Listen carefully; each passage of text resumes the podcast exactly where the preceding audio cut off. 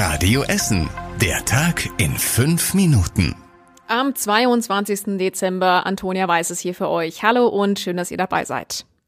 Der Sturm hat für viel Arbeit bei der Polizei und der Feuerwehr in Essen gesorgt. Die Feuerwehr hatte seit Donnerstagmittag über 70 Einsätze und auch heute Morgen war sie immer noch im Einsatz, vor allem in Werden. Radio Essen Stadtreporterin Julia Krüsemann mit der Lage nach dem Sturm. Das Wichtigste zuerst. Bei uns in Essen gibt es keine Verletzten durch den Sturm. Vor allem den Norden und den Süden der Stadt hat es laut Feuerwehr getroffen. Rund um die Innenstadt gab es kaum Einsätze. Besonders viel war im Bereich zwischen Kettwig und Werden los.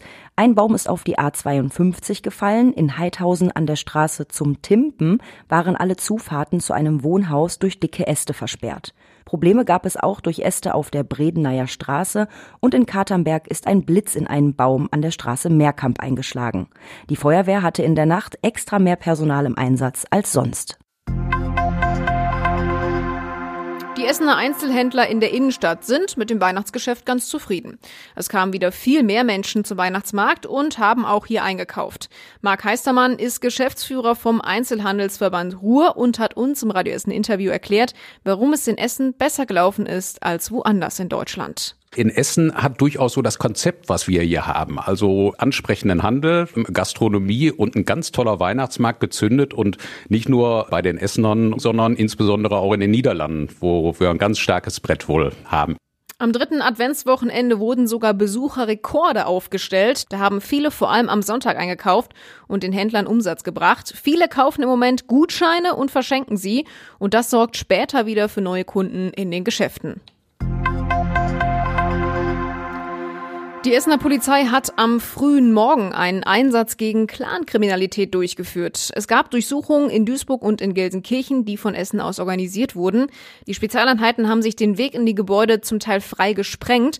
Anwohner in Gelsenkirchen berichten von lauten Knallgeräuschen heute Morgen um kurz nach sechs. Der Hintergrund der Untersuchungen sind Ermittlungen aus dem Bereich Clankriminalität, die seit mehreren Monaten laufen. Mehr Details konnte die Essener Polizei aber nicht nennen. Gestern Abend hat die Polizei Essen vier Jugendliche festgenommen, die hinter einer ganzen Überfallserie stecken könnten. Die Rede ist von Überfällen auf Supermärkte und Kioske. Gestern Nachmittag haben die Ermittler Hinweise auf einen neuen geplanten Überfall abends in Krai bekommen. Den konnten sie verhindern.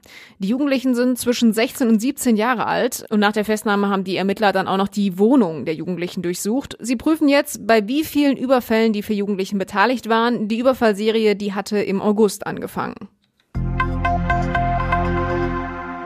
Der Glaspavillon der City-Seelsorge vor dem Dom in der Innenstadt kommt weg. Heute ist er zum letzten Mal geöffnet gewesen. Noch vor Silvester wird er dann ausgeräumt und mit einem Tieflader abgeholt. Der Glaspavillon stand jetzt zwei Jahre an seiner Stelle, länger als geplant und er hatte auch seine Tücken, sagt City-Seelsorger Bernd Wohlhahn. Wenn du hinter so viel Glas deinen Dienst tust, ist es im Sommer unfassbar heiß geworden und im Winter einfach viel zu kalt. Der ist nicht isoliert, der hat keinen richtigen Boden, weil er eben aus dem Messebau kommt. Und wir haben zum Beispiel überhaupt keinen Wasseranschluss vor Ort gehabt. Ja, und deshalb musste immer sehr aufwendig Wasser für Tee und Kaffee für die Gäste dahingeschleppt werden.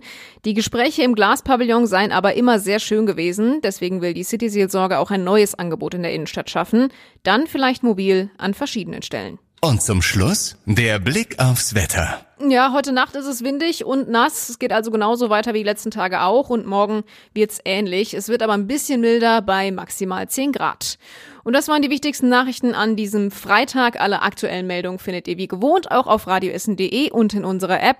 Ich wünsche euch richtig schöne Weihnachtsfeiertage und macht's gut. Das war der Tag in fünf Minuten. Diesen und alle weiteren Radio Essen Podcasts findet ihr auf radioessen.de und überall da, wo es Podcasts gibt.